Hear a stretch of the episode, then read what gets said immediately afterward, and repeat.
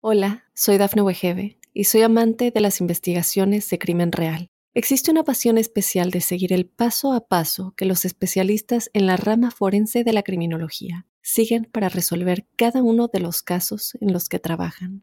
Si tú, como yo, eres una de las personas que encuentran fascinante escuchar este tipo de investigaciones, te invito a escuchar el podcast Trazos Criminales con la experta en perfilación criminal, Laura Quiñones Orquiza en tu plataforma de audio favorita. Óyenos audio. Drogas, dinero y mujeres. Conoce las historias de los jefes de cárteles más poderosos basados en hechos y testimonios reales. Mundo Narco. Recorre la vida de los grandes líderes de la mafia Descubre las causas que los motivaron a volverse delincuentes, cometer sus crímenes, tejer una red de complicidades alrededor del mundo y amasar grandes fortunas gracias a la venta de drogas y otros delitos. ¿Estás listo para entrar al mundo narco? Prepárate para un viaje a las entrañas del crimen organizado. Mundo Narco Bienvenidos a Mundo Narco, un espacio donde recorreremos la vida de los grandes líderes de la mafia, las causas que los motivaron a volverse delincuentes y cómo fue que ellos fueron eh, afianzando y amasando estas grandes fortunas gracias a la venta de drogas y otros delitos. Este es un viaje, como saben, eh, a las entrañas del crimen organizado. Y como cada episodio me complace presentar a mi colega y amigo eh, Jesús Lemus Barajas, autor de varios libros acerca del narcotráfico y sus nexos con la clase política y empresarial de México. ¿Cómo estás, mi querido Jesús? Gracias, querido José Luis, siempre con el gusto y el placer de saludarte y agradecerte esta posibilidad de poder platicar de los secretos de la mafia, eh, de estar viendo a profundidad cuáles fueron las principales incidencias que dieron el origen histórico de todo este movimiento de lo que fue la mafia y también, ¿por qué no?, los acontecimientos más recientes en este mundo de Lampa y, agradecido por supuesto con Mundo Narco para poder platicarles a ustedes sobre lo más importante de la criminalidad. Pues mira, ya nos hemos extendido, me parece que este es el cuarto episodio ya de Genaro García Luna, el exsecretario de Seguridad Pública de México, quien pues ya fue, bueno, ya, ya, se le va a dictar su sentencia próximamente en el mes de septiembre por estos cargos relacionados al crimen organizado y en específico en su modalidad de narcotráfico. Eh, Jesús, ¿te acuerdas que en el episodio pasado hablamos de cómo se fue gestando esta Agencia Federal de Investigaciones en el año 2001, en este primer informe de gobierno del entonces presidente Vicente Fox, que logra afianzar y también afianzar su poder y tejer una red de complicidades, como lo indica el título y la descripción de este programa, esta, esta red de complicidades tanto en la política como en el crimen organizado, capacitado por agencias extranjeras, decíamos, de la Europol, la Interpol, pero la DEA, la CIA, el FBI, muchos que tuvieron esa buena intención, inclusive vieron una buena fe por parte del funcionario, me refiero a García Luna, y que al final en la praxis, pues fue una porquería, ¿no? O sea, realmente fue una, pues un, un nido de ratas, como coloquialmente se dice. Sí, ya lo habíamos platicado, querido José Luis. Eh, público que nos escucha, ya hemos platicado el tema de la Agencia Federal de Investigaciones, que creo yo en lo particular que el principal error de esa, de esa dependencia fue haberse fincado sobre las bases corruptas de la Policía Judicial Federal. Y bueno, si ya estaba corrupto el sistema y se planeó también en forma corrupta por, el por parte de Genaro García Luna, pues subimos luego los resultados que, que se dejaron ver, que la AFI fue a final de cuentas el principal punto de detonación de la corrupción entre el Estado mexicano con los grupos de los cárteles de las drogas, principalmente con el de Sinaloa, que fue el que tuvo la visión, si me lo permites clasificarlo de esa forma, la visión de poder conectar con autoridades en el sistema político mexicano para poder crecer a través de una impunidad total en todo el territorio mexicano. Entonces, sin la AFI, eso no hubiera sido posible y por supuesto aquí el autor material el creador, el padre de la AFI, fue finalmente Genaro García Luna, que como hemos visto ya vamos viendo cómo las propias circunstancias son las que lo van también encauzando un poquito y detonando esa, ese estado de corrupción que ya seguramente imbuía en las venas de Genaro García Luna.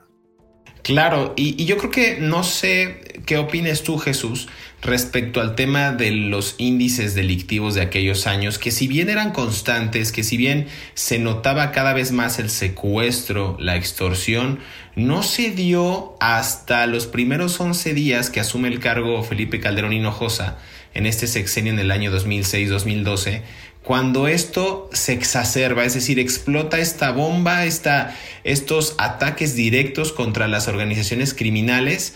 Y podemos decir que entra o se transforma ese rubro de, de, malicia por parte de Genaro García Luna a no solo tener la estrategia táctica y operativa con estos elementos.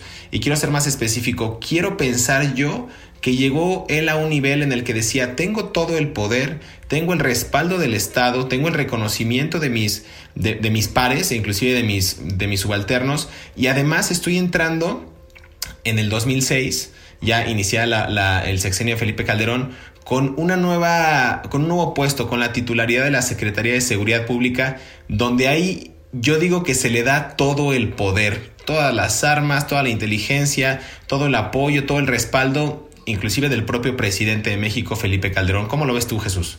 Fíjate que es, bien interesante este tema que planteas, eh, mi querido maestro, pero no hay que olvidar una cosa.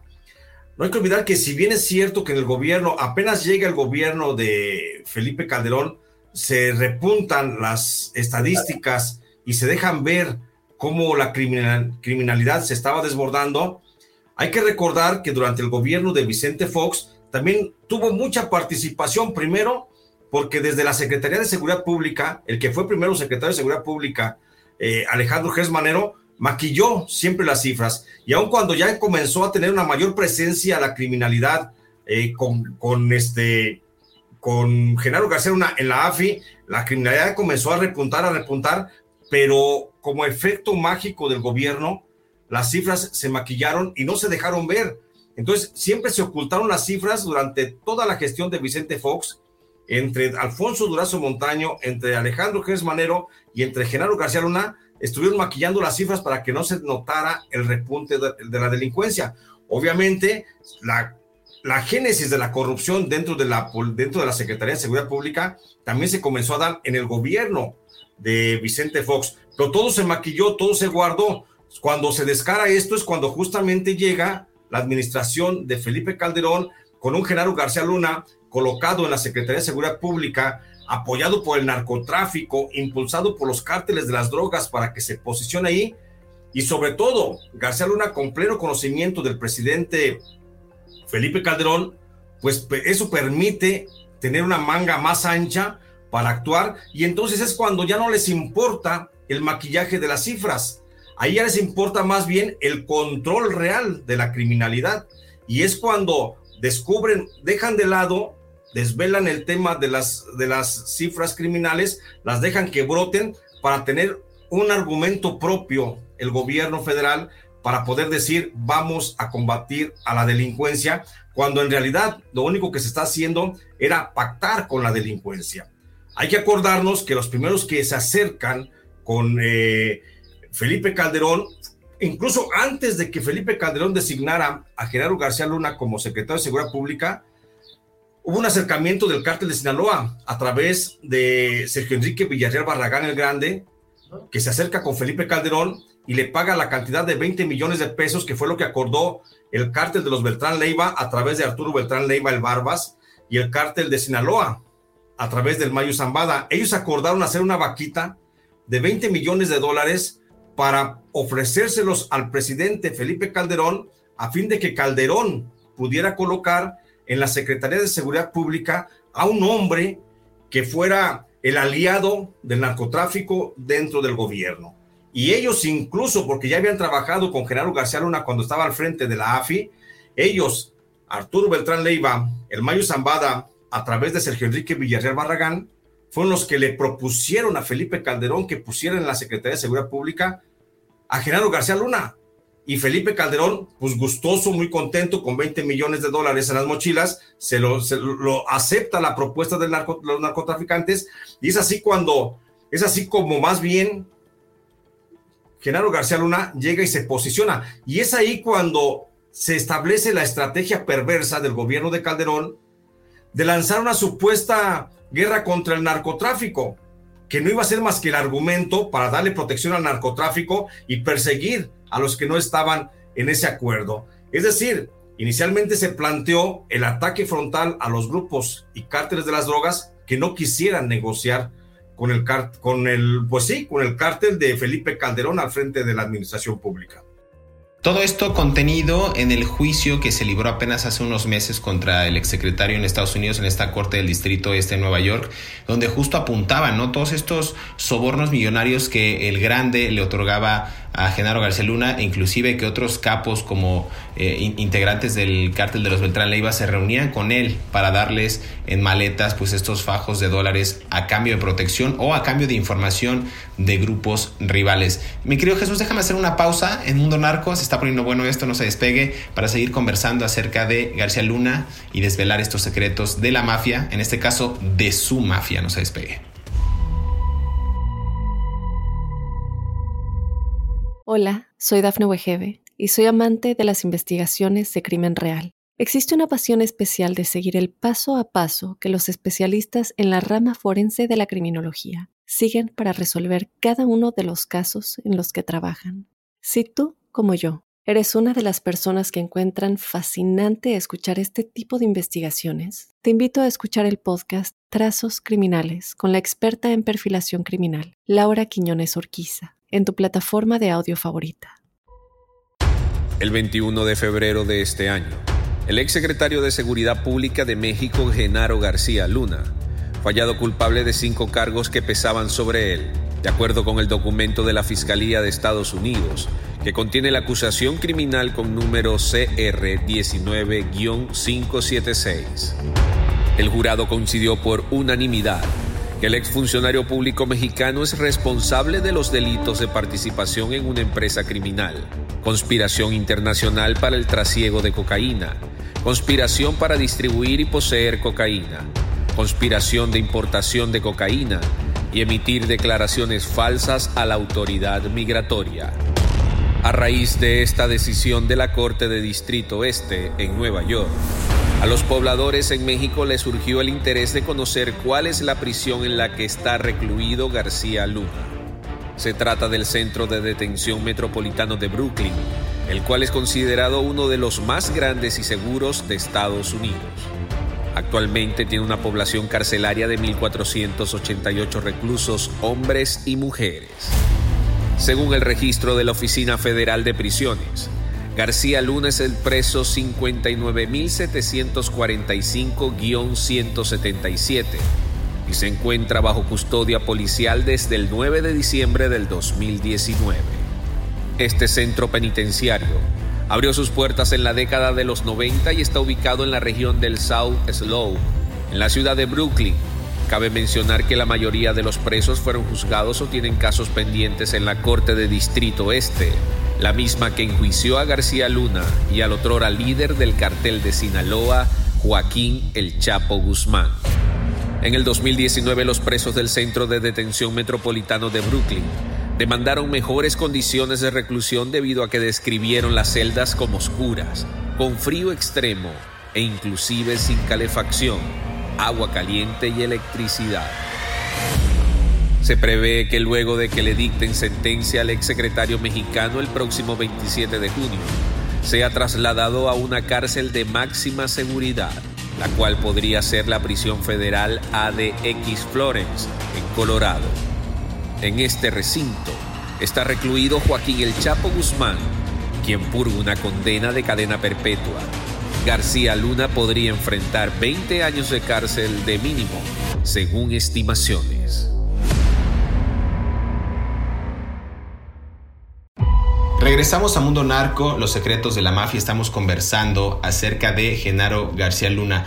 Nada más déjame hacer una acotación, mi querido Jesús, porque tú hablaste de algo bien interesante, que cómo fue que el Estado, en este intento por crear una guerra contra las drogas y acabar con esta estrategia integral de prevención del delito y combate a la delincuencia organizada, presentada por Calderón en, en el 2007, más bien era una estrategia para la protección de los propios cárteles. Y hay un libro muy bueno que se llama La guerra en las palabras, que habla sobre la historia intelectual del narco en México y abarca un periodo bastante grande. Me parece que de los 60, 70 hasta el año 2012, que es justo cuando termina el sexenio de Felipe Calderón. Y habla justo cómo esta narconarrativa lo que, lo que bien mencionas, le sirvió al Estado mexicano pues para justificar todos los males, para justificar una guerra, para culpar al Chapo Guzmán, al Mayo Zambada, al, a Esparragosa Moreno. Entonces es como tratar de anclar a los personajes del mundo de Lampa a algo que ellos mismos crearon. Es como darse un balazo en el pie, como coloquialmente decimos Jesús.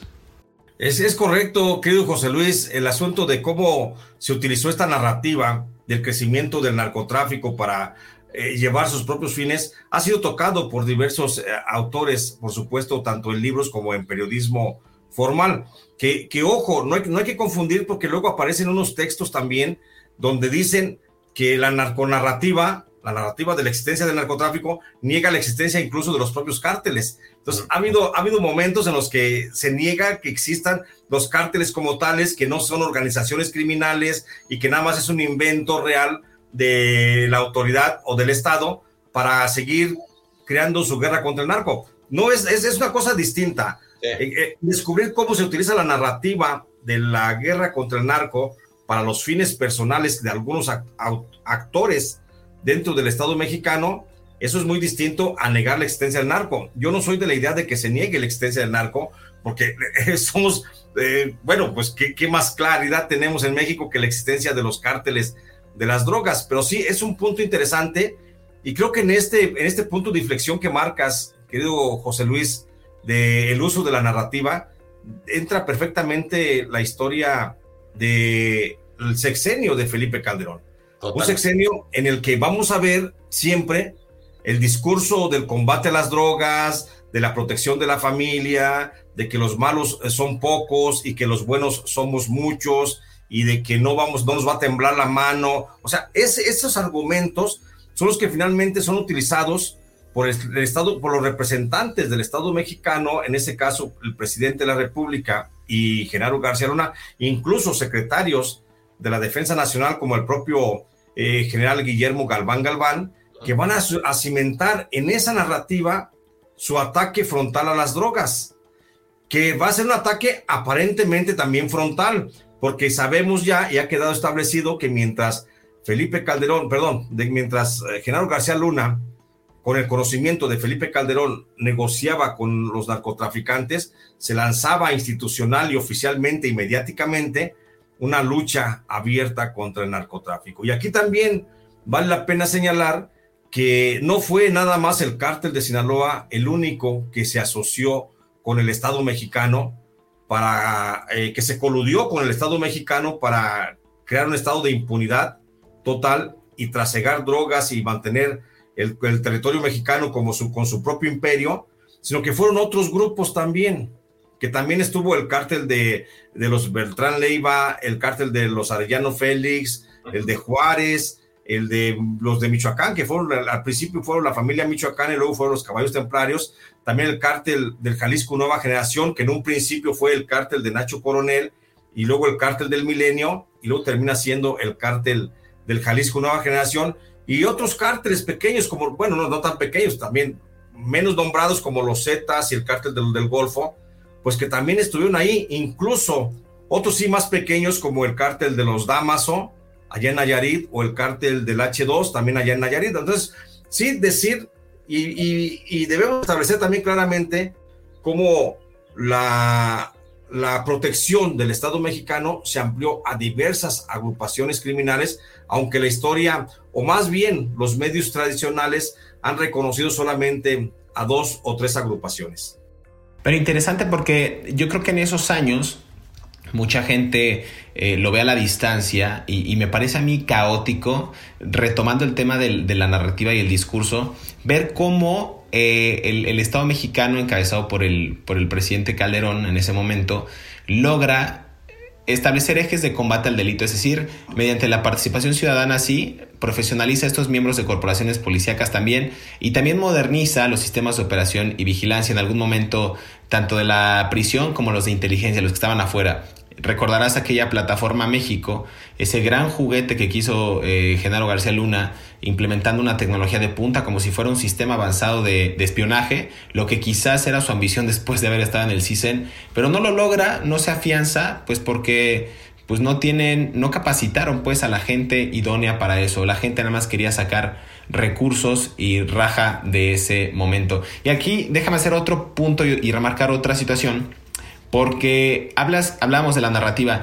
En ese momento la gente vio las expresiones máximas de la violencia que, que nunca habían sido vistas en México. Me refiero a estas organizaciones como los Zetas, la que acabas de mencionar, que se enriquece, que se empodera y que logra pues atacar a diestra y siniestra en todo el, norte, noroeste de México. Y vemos matanzas, vemos cuerpos colgados de los puentes, cuerpos disueltos en ácido, desmembrados. O sea, vemos algo que nunca se había visto y todo obedece nuevamente a esta narrativa de ese momento del gobierno de Calderón en el que ellos argumentan estamos ocupando pues todo el peso de la ley, todo el poder del Estado para impedir que ellos sigan controlando territorios y que sigan eh, pues traficando droga. A mí me parece, no sé si no, desquiciado, alarmante, preocupante que en aquellos años veíamos estas expresiones, inclusive en Michoacán, cuando ya empezaban estos narcobloqueos,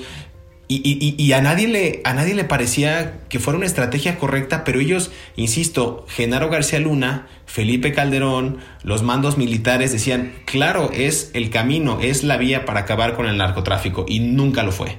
Como lo comentas, mi querido eh, José Luis, eh, tiene mucha razón, ¿Cómo, cómo se argumentó que la violencia era la base para continuar con la, eh, con la guerra, pero no nada más era la base para argumentar la guerra, también fue la base para la inversión en instrumentos de guerra.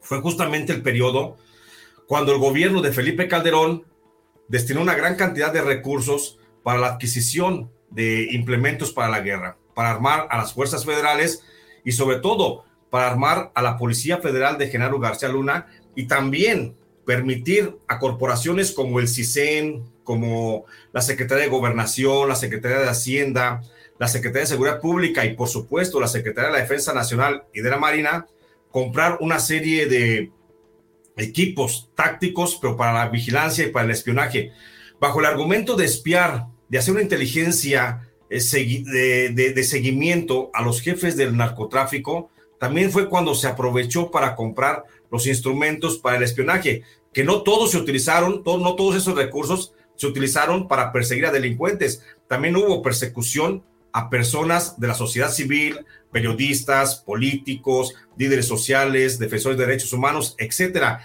Y eso, ¿con qué objeto lo hizo el propio Genaro García Luna? Lo hace con el objeto de que no se salga de, de control la narrativa justamente del Estado mexicano de combatir al narcotráfico.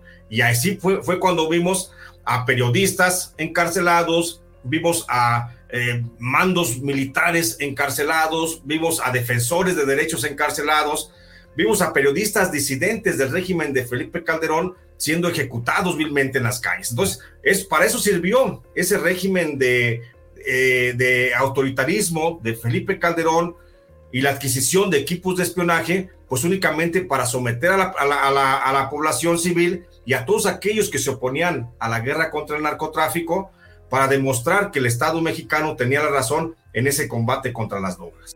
Yo quiero vivir en este mundo utópico, Jesús, en el que en algún momento Genaro García Luna y Felipe Calderón dijeron, claro, vamos a hacer las cosas bien, vamos a combatir, vamos a, no sé, a, tener esta buena intención de acabar con el narcotráfico, de brindar un sistema de seguridad eh, pública eficiente, de capacitar mandos, de crear una policía. Yo no dudo que en, en su mente tuvieran eso, pero ahora sí que Ortega y Gasset, ¿no? El hombre y sus circunstancias. Y vemos cómo cambia y cómo se transforma. Inclusive yo puedo ver, en, dense cuenta ustedes del semblante, por ejemplo, de, Felipe Calderón y de Genaro Garceluna al inicio de las administraciones y hasta les cambia yo creo que la cara y se vuelven más desgraciados. O sea, les ves el cinismo, por ahí hay varias intervenciones inclusive de Genaro Garceluna en aquellos años en comparecencias en el Senado de la República y la Cámara de Diputados, donde él con una soltura y cinismo dice, pues yo he trabajado yo tengo todo esto y me he enriquecido pues gracias al fruto de mi trabajo, cuando en la parte oscura por debajo de la mesa pues recibía todos estos maletines y recibía todos estos apoyos por parte del crimen organizado y que según consta ya en este juicio que se libra y eh, que se libró en Estados Unidos. Mi querido Jesús, déjame hacer una pausa aquí en Mundo Narco, los secretos de la mafia y regresamos para seguir conversando acerca de Genaro García Luna. No se despegue. Hola, soy Dafne Wegebe y soy amante de las investigaciones de crimen real. Existe una pasión especial de seguir el paso a paso que los especialistas en la rama forense de la criminología siguen para resolver cada uno de los casos en los que trabajan. Si tú, como yo, eres una de las personas que encuentran fascinante escuchar este tipo de investigaciones, te invito a escuchar el podcast Trazos Criminales con la experta en perfilación criminal, Laura Quiñones Orquiza, en tu plataforma de audio favorita. Estos fueron los montajes gubernamentales que realizó Genaro García Luna. Número 1. Las capturas de Israel Vallarta, presunto líder de una banda de secuestradores conocido como los Zodíacos, y Florence Cases, pareja de Vallarta de ciudadanía francesa, se llevó a cabo en diciembre del 2005. Durante la administración federal en ese año se ordenó la creación de la Agencia Federal de Investigaciones, y quien fue nombrado para titular dicha institución resultó ser Genaro García Luna. En aquel año, Elementos de la AFI levantaron a Vallarta en diciembre del 2005 y lo trasladaron a un edificio ubicado en la calle López, Colonia Centro de la Ciudad de México, con el fin de ser torturado, a fin de que se autoincriminara. Varios trabajos de investigación exponen una versión en la que el empresario Eduardo Margolis, quien sostenía negocios con el hermano de Cases, recurrió a García Luna para ordenar la detención de la francesa y su entonces pareja como una venganza por faltas de pago. Número 2. La Fiscalía General de la República de México tiene diversas órdenes de aprehensión contra el también secretario de Seguridad Pública en tiempos de la presidencia de Felipe Calderón. Una de ellas por introducción ilegal de armamento ligada con el denominado caso Rápido y Furioso. El operativo consistió en el ingreso del armamento ilegal a territorio mexicano para que se llegara a manos de los capos y así capturarlos de acuerdo con la Oficina de Alcohol, Tabaco, Armas de Fuego y Explosivo de los Estados Unidos. Se presume que el hecho habría sido solapado por las autoridades mexicanas. Sin embargo, Calderón ha negado que su administración haya permitido el ingreso de armas a México como parte de una estrategia fallida. Número 3. En septiembre del 2009, el vuelo 576 de Aeroméxico con destino a la Ciudad de México procedente de la ciudad de Cancún fue secuestrado. Información del diario El Economista reveló que el objetivo del plagio radicaba en entablar una conversación con Felipe Calderón, en ese entonces titular del Ejecutivo mexicano.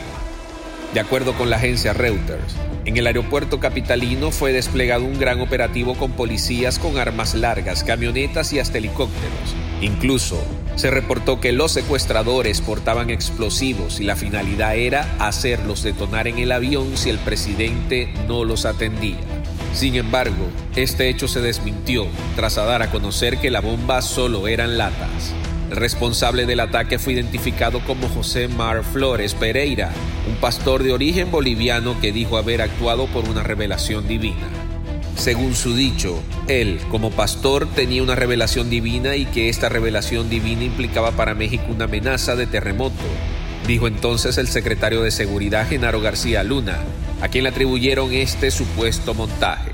Y acerca de la supuesta bomba, expresó, eran dos latas de Jumex. Las llené de tierra y les puse unas lucecitas, declaró ante la prensa el detenido por el secuestro del avión de Aeroméxico. Regresamos a Mundo Narco, los secretos de la mafia en este último segmento.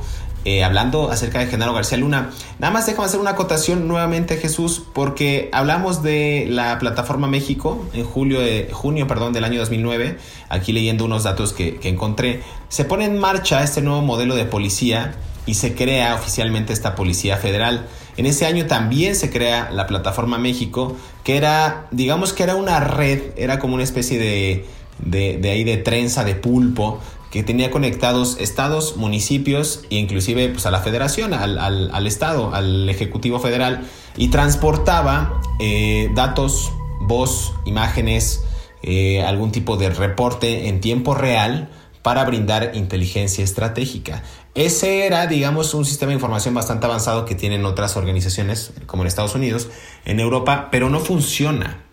Yo platiqué hace unos meses con eh, Jorge Carrillo Lea, quien fue el, fundador y exdirector del CISEN, y yo le decía, bueno, ¿y qué pasa con, o qué pasó más bien con la plataforma México? Y él me decía, pues es que sí fue una plataforma que estaba pensada y gestionada y se compró tecnología de punta, como decías tú, Jesús, pero a la hora de capacitar a la gente y de poner un mando al frente de esa gran plataforma como puede ser el, C4, por ejemplo, en la Ciudad de México, este sistema de vigilancia y monitoreo en tiempo real, pues no hubo una persona preparada ni capaz, ni tampoco que pudiera asumir ese liderazgo para eh, hacerle frente a las labores de seguridad en el país. Entonces, pues falla, falla como todo lo que falla en México, porque no se capacita, porque no deja de haber corrupción y porque las instituciones, las que, digamos, lo cobijaban a esta plataforma, pues estaban llenas de corrupción, o sea, al hastío, pues.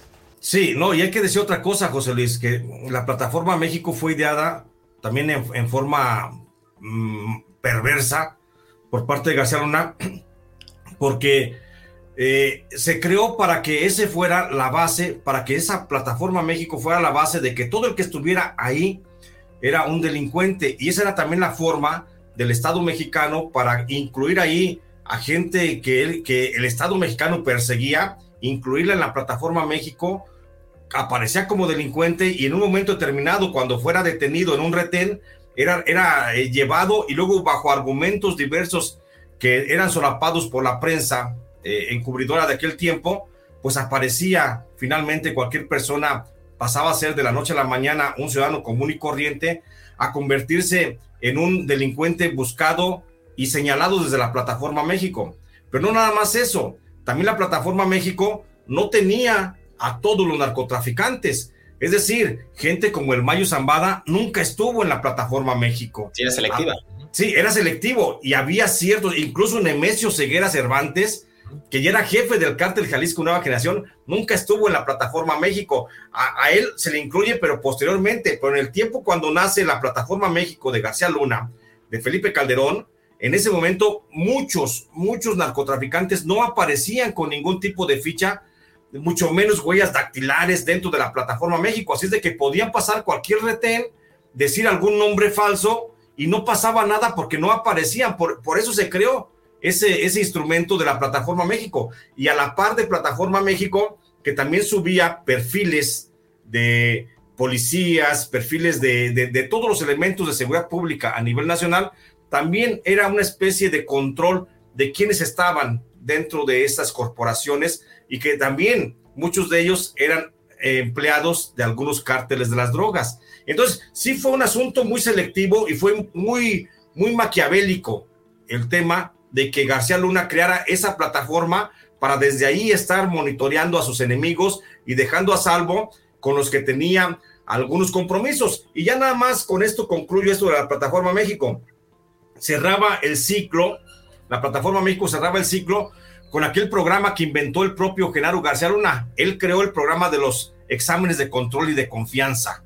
Entonces, ¿sí? ¿Para qué? Pues para saber a quién quería y a quién no quería bajo un argumento legal no podía desechar a gente que estuviera dentro de las corporaciones policíacas, nomás porque sí, inventó, él se inventó los exámenes de control y de confianza para preferir a algunos sobre otros, incluso a muchos delincuentes darlos como por buenos y a muy buenos policías darlos por malos. Entonces, en ese, ese fue el nivel de la perversión que hizo este, este personaje. Y voy a agregar un punto a eso que dices que me parece excelso, que en el nuevo modelo de policía además, o sea, en la cadena de mando más baja, o sea, literalmente como en un juego de ajedrez, los peones, pues eran hombres y mujeres con estudios mínimos de bachillerato y universidad. O sea, eran los que sí no tenían antecedentes criminales, no los estoy menospreciando, eran pues hombres y mujeres de bien, de a pie, de a piso, como tú y yo, pero en, para él pues eran pues, la cadena más baja de este mando que a la vez, y que muchos de ellos también se pervirtieron en el camino, pero me parece muy interesante eso. Aquí quiero hacer como una, una acotación en este, en, esta, en este episodio, Jesús, porque quiero entender también una parte. Hablamos eh, de la perversidad, hablamos de cómo se gestaron y se crearon instituciones a modo con esta justicia selectiva. Yo digo que la justicia en México es para quien puede comprarla, para los demás existe la cárcel, eh, porque ha, pasado y me parece perturbadora la frase porque ocurre, porque es un, cinismo absoluto. Tú viviste en carne propia también las amenazas, eh, inclusive todos los ataques directos contra tu ejercicio periodístico. Te valió muchos años en Puente Grande, en Jalisco, en eh, la administración de Felipe Calderón. Y quiero entender esa parte, ¿en qué momento se quiebra eh, esta, esta situación de tanto poder que empiezan ahora sí a aprender a los propios narcotraficantes que ellos mismos crearon, que ellos mismos crecieron? Un ejemplo, Edgar Valdés Villarreal, la Barbie, por ejemplo. O sea, ¿cómo, cómo se quiebra ese, ese, punto ahí? Hay, hay, un punto de quiebre cuando estaba, parecía que todo iba a ser como perfecto y que todo iba a, iba a ser como un paseo sobre las nubes, porque estaba todo controlado, así lo planeó Genaro García Luna. Lo que Genaro García Luna a lo mejor nunca, nunca planeó es que dentro de los cárteles de las drogas se dan los propios rompimientos en forma natural. Entonces creo que el quiebre entre la asociación del narco con el Estado vino primeramente del quiebre al interior de algunos cárteles. Cuando algunos cárteles, como por ejemplo el cártel Beltrán, Beltrán Leiva, los hermanos comienzan a, separarse, a, hacerse grupos dentro del propio cártel, eso hace, una, eso hace la mayor complejidad para García Luna, porque luego va a tener que negociar con diversos actores de un mismo cártel. El cártel es cuando también surge, por ejemplo, el cártel de la familia michoacana, que se fragmenta y surge el cártel de los caballos templarios, y eso también le complica la existencia.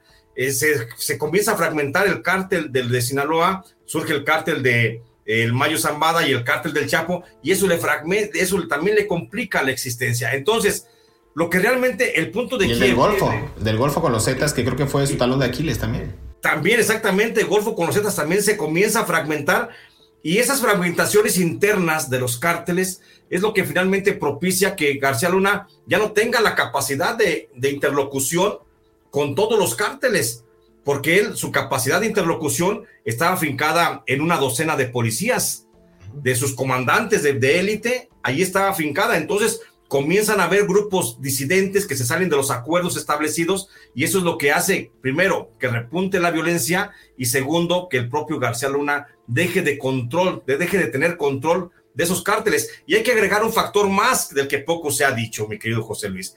El factor que hay que agregar es que los cárteles de las drogas son, organizaciones empresariales a final de cuentas y que como una empresa funcionan y una empresa tiene también una vocería pública y también tiene una forma de manifestarse públicamente, a veces a través de socios aliados de los medios de comunicación o periodistas, a veces la vía más rápida a través de la colocación de pancartas y de mantas en las calles, en la vía pública. Entonces, la manifestación de las, de las de, las, eh, de algunos grupos que estaban en contra de esa relación de García Luna con algunos jefes de otros cárteles, se comienza a ser evidente a través de las pancartas y de las mantas que aparecen en la vía pública. Solo en el gobierno de Felipe Calderón, te pongo un ejemplo con datos que contengo en mi libro El licenciado, Harper Collins, octubre del 2020. Ahí establezco que en el gobierno de Felipe Calderón hubo por lo menos 1.880 mantas en las que se hablaba de García Luna, en las que se denunciaba por parte de algún tercero en discordia de las negociaciones de García Luna con miembros de algún cártel o alguna agrupación criminal local. 1880 mantas en donde salieron, alzaron la voz los propios narcotraficantes y dijeron, en términos generales, señor presidente Felipe Calderón, le advertimos que Genaro García Luna está negociando con X, con Z o con Y.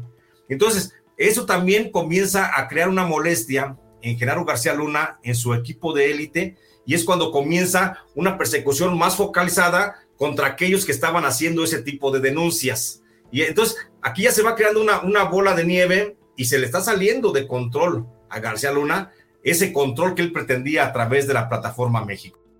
Está interesantísimo, justo por las denominadas narcomantas que de repente ya era inclusive va a sonar horrible lo que voy a decir, pero es como, como sucedió.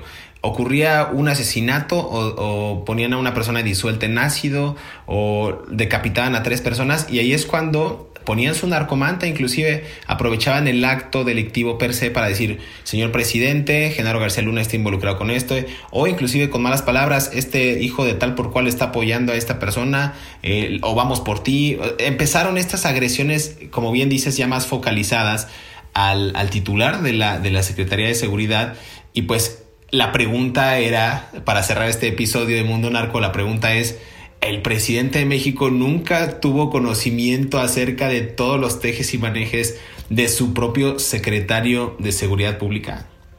Por supuesto que sí, yo me atrevo a, responder esa pregunta de antemano. En el tiempo, yo estuve en la cárcel, eh, mi querido José Luis, yo estuve en la cárcel entre mayo del 2008 y mayo del 2011, casi la última mitad del sexenio de Felipe Calderón. Y en la cárcel se sabía de esa relación. Todavía ni siquiera se hablaba en los medios de comunicación de los montajes, todavía no se hablaba eh, de la perversión que había, de la corrupción, de... Todavía no se sabía nada. En la cárcel donde yo estaba, en aquellos pasillos subterráneos de la eh, cárcel federal de Puente Grande, ya se sabía, ya se hablaba, ya se hablaba de quién, de cómo estaban las, las, este, las asociaciones con García Luna. Si eso lo sabía uno, querido José Luis, en la cárcel, que no lo haya sabido el presidente, que es el hombre más informado de México. Para que tengan una idea de lo que está comentando Jesús Lemus, por favor vayan y compren, ya sea en versión física o digital, Los Malditos, Crónica Negra desde Puente Grande y Los Malditos 2, El Último Infierno, que contiene justo todas estas experiencias, todas estas narraciones de los propios narcotraficantes, asesinos y demás con los que convivió Jesús por este eh, injustificado encierro que emprendió tras eh, los ataques directos contra su actividad periodística en México. Mi querido Jesús, te mando un gran abrazo, pero acaba, acabamos este episodio el día de hoy. Por favor, eh, tus redes sociales para que la gente te siga. Gracias, José Luis. A mí si me buscan, me encuentran en Facebook como arroba, no, en Facebook como Jesús Lemus Barajas. En Twitter estoy como arroba Lemus Barajas y en YouTube tengo un canal de transmisión todos los días en punto de las 10, del punto de las 9 a las 10 de la mañana y mi canal se llama J.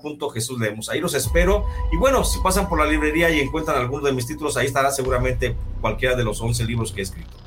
Perfecto, mi querido Jesús. Te mando un gran abrazo. A mí me encuentran en todas las redes sociales como Montenegro J. Luis. No olviden descargar mi libro Narco Juniors, Los Herederos del Poder Criminal, en todas las plataformas digitales.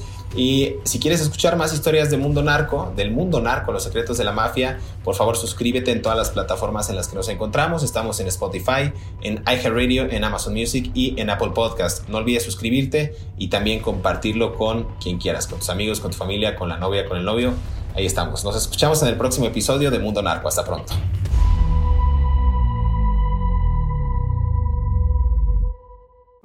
Se tiene conocimiento que García Luna es acusado de cinco cargos en la corte estadounidense, entre ellos tres por tráfico ilegal de cocaína, delincuencia organizada y uno más por falsear declaraciones a las autoridades de Estados Unidos. Los delitos son considerados como graves por la justicia norteamericana por lo que el exfuncionario mexicano fue aprendido en diciembre del 2019 en la ciudad de Dallas, en Texas. Un día después de su arresto en Estados Unidos, el Departamento de Justicia indicó que de ser hallado culpable de tráfico de cocaína, García Luna podría enfrentar una pena mínima de 10 años y una máxima de cadena perpetua por cada uno de los tres cargos que versan sobre él.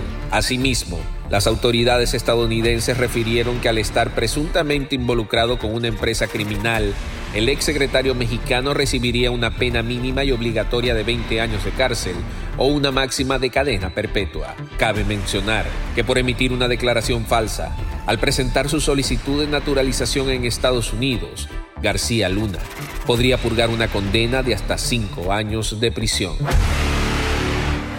Si te gustó este episodio, active el botón de seguir en la plataforma que nos estés escuchando, ya sea en Spotify, Amazon Music, Apple Podcast o iHeartRadio.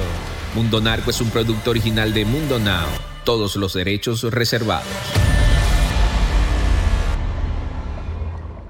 Hola, soy Dafne Wegebe y soy amante de las investigaciones de crimen real. Existe una pasión especial de seguir el paso a paso que los especialistas en la rama forense de la criminología siguen para resolver cada uno de los casos en los que trabajan.